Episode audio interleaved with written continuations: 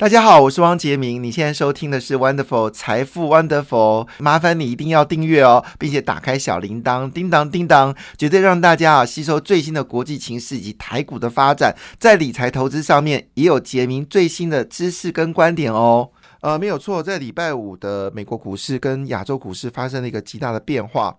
那这变化是来自于什么呢？就是美国礼拜五的股市呢，基本上是一个修正的一个状况啊。其中费城半导体指数修修正的幅度比较大一点点啊，修正了一点九个百分点。纳斯达克呢是修正了一点五九个百分点了。当然还是没有办法改变哦，就是今年哦，全球涨幅最多的就是费城半导体指数啊，涨幅超过了二十五个百分点。纳斯达克呢也表现得非常强劲啊。台湾呢成为亚洲地区呢啊第二，应该是仅次于美国全球涨幅第二名。的一个市场啊，仅次于美国全球涨幅第二名的一个市场，那么仅次于韩国股市。但是礼拜五呢，发生一个有趣的变化，什么变化呢？好，第一点呢，就是中国股市呢，在这个春节过后呢，基本上是跌多涨少啊，是跌多涨少，是不是开始要面对中国经济的问题啊？这是现在。在大家所关心的一个状况，特别是香港恒生指数哦，身为中国股市的窗口呢，其实这段时间呢表现的都并不太好哦，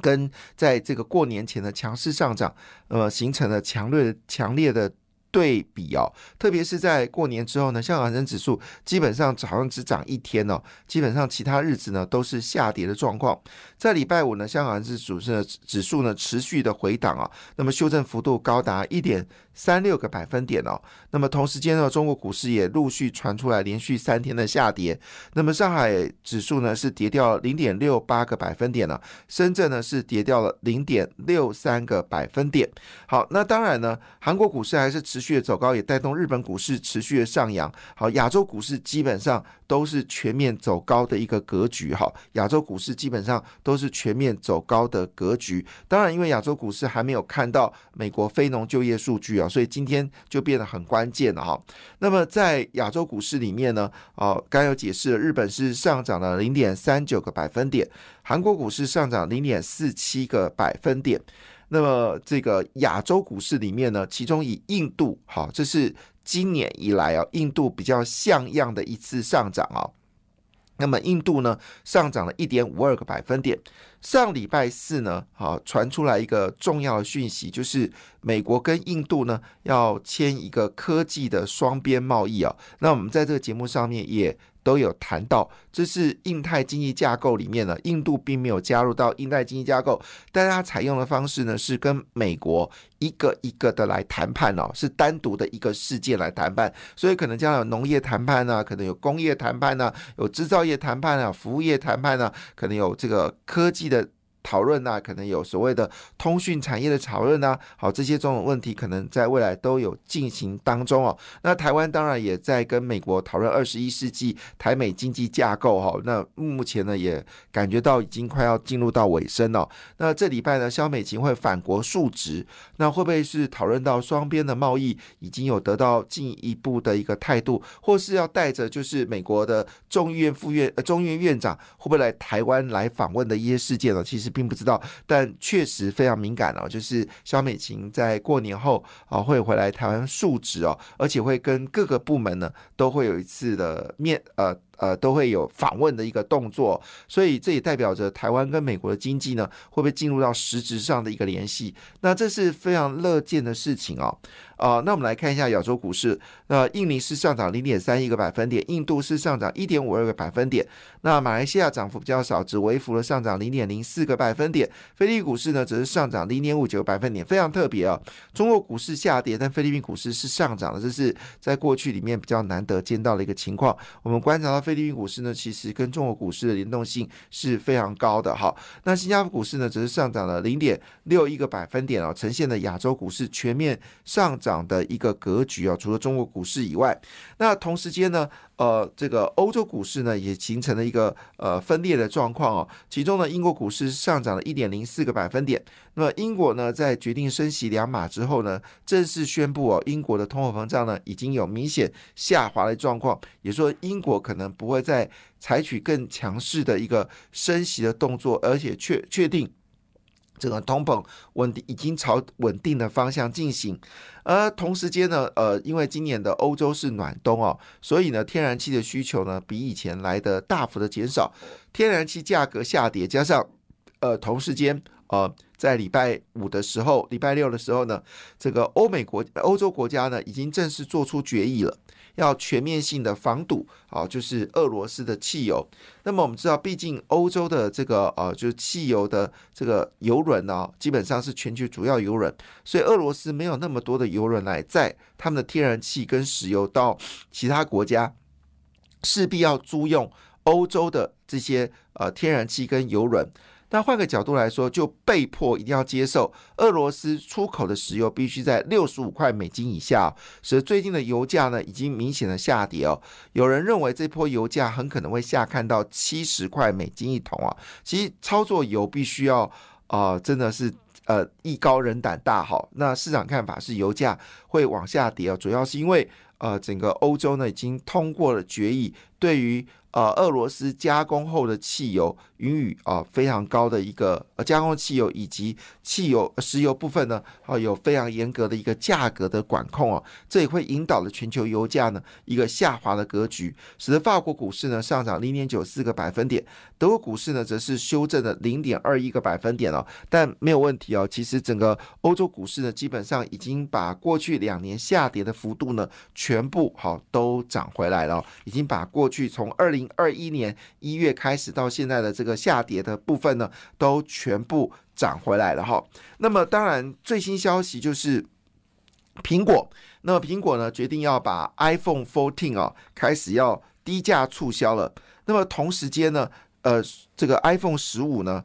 这个有一个新的名字呢，因为我们都知道，呃，苹果呢的手机呢，如果到 Max 的时候呢，通常是不是顶规了哈？那 Pro Max 更是顶规中的顶规哈。那据了解呢，这一次他们可能会改名字了，不叫 Max 了，叫做 Ultra，好 Ultra。那么这个 Pro 系列呢，就改成是 Ultra。那这里面到底隐藏了什么什么呃什么特殊的功能呢？好，现在是一个谜题哦。但肯定一件事情，就是 Ultra 版的 iPhone 价格一定会比 iPhone Pro Max 更贵哈。所以呢，呃，自从二零一七年 iPhone 呃 X 哦，就是 iPhone iPhone 和 X 哦，就是 iPhone Ten 哦，售价。超过四万台币之后呢，其实 iPhone 的手机呢就一直最贵的都在四万块以上哦，那么很可能会高高高这个价格呢会到五万两千九百块钱呢。天呐！那么事实上呢，iPhone Pro Max 的价格已经到五点六四万元，而且有趣的事情是，这么贵的一个呃手机呢，卖的反而是比平价来的好，所以更多有钱人愿意哦，在口袋里掏出哦接近六万元来买一个手机哦，而且呢是越贵的手机卖越好，所以苹果呢已经看出这个端倪哦。就决定了再出更高阶的手机。那么这个消息呢，其实在今天呢也呼应出来了。那么红海呢，我们知道一月份呢都呃，据了解呢，其实在呃中国呢，基本上一月份的放假天数是非常长的。那么甚至很多的企业呢，从去年的十二月底呢就一路放假，甚至放到了就是呃二月份哦。但是呢。呃，红海呢公布了营收哦，非常的意外。那因为今天是这个二月六号，所以呃这礼拜呢会密集的公布哦一月份的营收哦，这是非常关键的一件事情。那么红海呢公布了营收哦，非常的可怕，它一月份的营收金额竟然高达了六千。六百零四亿新台币哦，这个数字不只是比十二月份数字来的高，甚至呢超过了十一月跟八月的数字哦，六千六百零四亿新台币，非常可怕。那么这个整个即便是有农历的年假呃锐减哦，依旧呢月增呢是跟十二月份的月增呢是高达四点九个百分点哦，呃跟去年的一月份比呢，则是一口气。大幅的成长了四十八点一个百分点，非常可怕，成长将近百分之五十哦。那这里面呢，其实呃，红海经说，呃，主要原因是因为消费智能产品的类别以及终端电脑的产品类别持续的成长，跟我们所认知的 PC 产业，呃，是进入到所谓的淡季哦，或者说不是淡季，就是库存修正哦的的这个呃销售非常呃疲软的一个时间点呢，正好是相反的，反而是看起来不错，而且伺服器的需求也大幅的增加哦。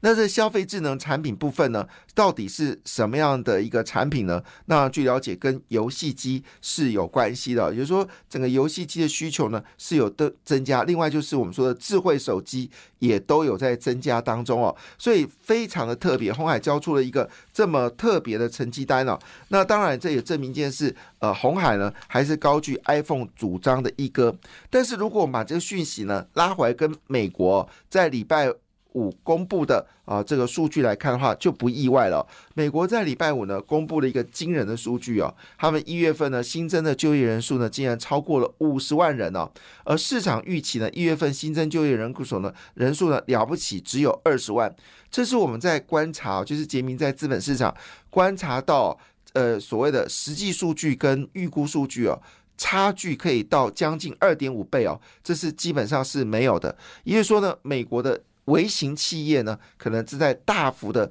增加就业的数据哦。即便美国科技业在去年的呃六月之后呢，进入到大幅的裁员哦，裁员人数超过十五万人哦，但是呢，并没有改变哦，就是美国的就业的需求是非常的畅旺。但是有人说，因为这个消息呢，使得美国可能会继续的加速升息呢，我保持着观望的态度哦。为什么呢？其实美国。担心就业人数大幅的增加，其实背后是担心薪资大幅成长之后造成通货的膨胀。但是我们关心到，其实去年呢，平均美国的薪资成长幅度呢是呃四点九个百分点，但是到了十二月份呢，就已经降到了只有四个百分点，呃呃四个百分点。但是呢，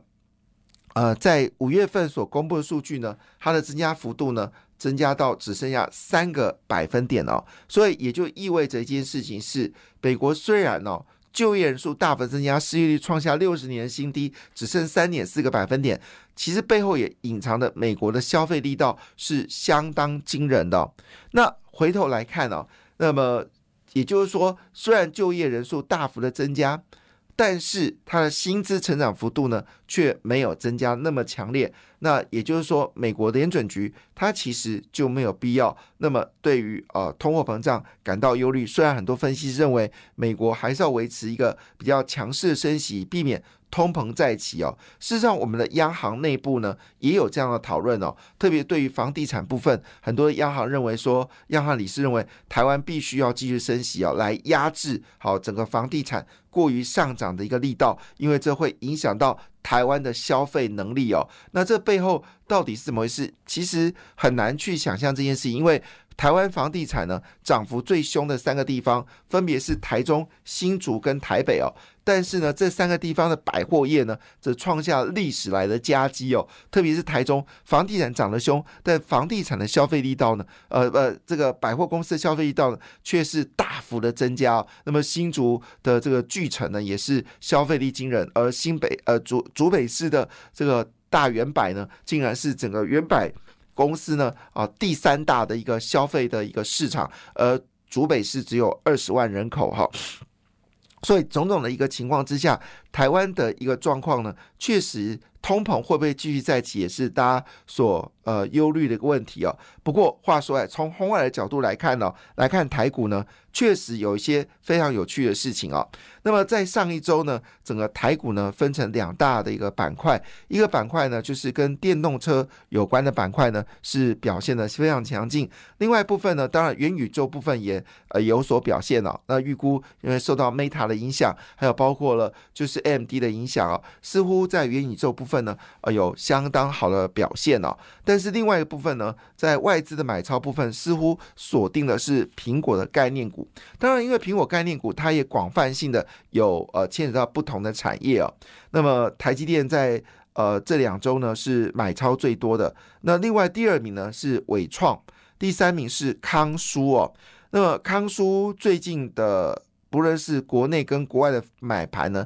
都非常的强劲哦。上一周呢，大涨了二十九点一七个百分点，股价三十八点三元呢，本一比应该在十八倍左右。那么康舒又是这个瓶盖股，同时也是储能股哦。那么受到内外资的大买，非常的强劲哦。那另外就是联发科了，那联发科也公布了去年的获利是七十四块钱嘛。那么今年呢，他说整个业绩呢似乎有回温的一个状况哦，使得联发科的股价呢也开始上涨。另外呢，就叠升的联咏、历程、奇邦、光宝科这些股票呢都表现得很强劲。那另外有几档股票呢创历史新高啊，包括杨博、大气电、豆腐、信邦、红泉。亚太哦，感谢你的收听，也祝福你投资顺利，荷包一定要给它满满哦。请订阅杰明的 Podcast 跟 YouTube 频道财富 Wonderful，感谢，谢谢 Lola。